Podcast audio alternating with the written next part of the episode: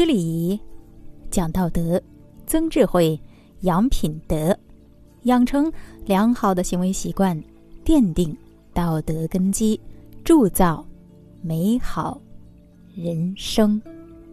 今天一起来分享“过犹不及”，近义词“矫枉过正”，反义词“恰如其分”，出处《春秋孔丘及其弟子·论语先进》。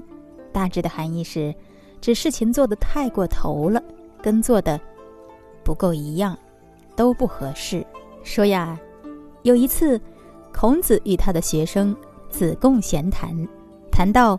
对孔子的弟子的看法时，子贡问道：“老师，专孙师，这里的专孙师呢，指的是子张，和卜商，卜商是子夏。”这子贡问道呀，说：“老师啊，庄孙师和卜商两个人，谁更好一些呢？”孔子回答说：“庄孙师呢，做事好过分；卜商呢。”做事有些不够火候。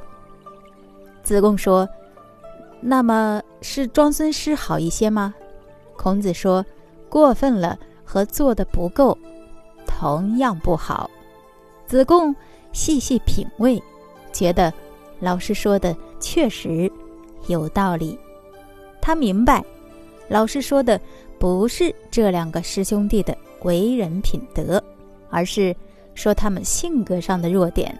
两个人都有缺点，只有把各自的缺点改正过来，才能够完善自我。所以说呀，我们中国的儒家文化认为，做事情呢，要把握好尺度，适当适中，过犹不及。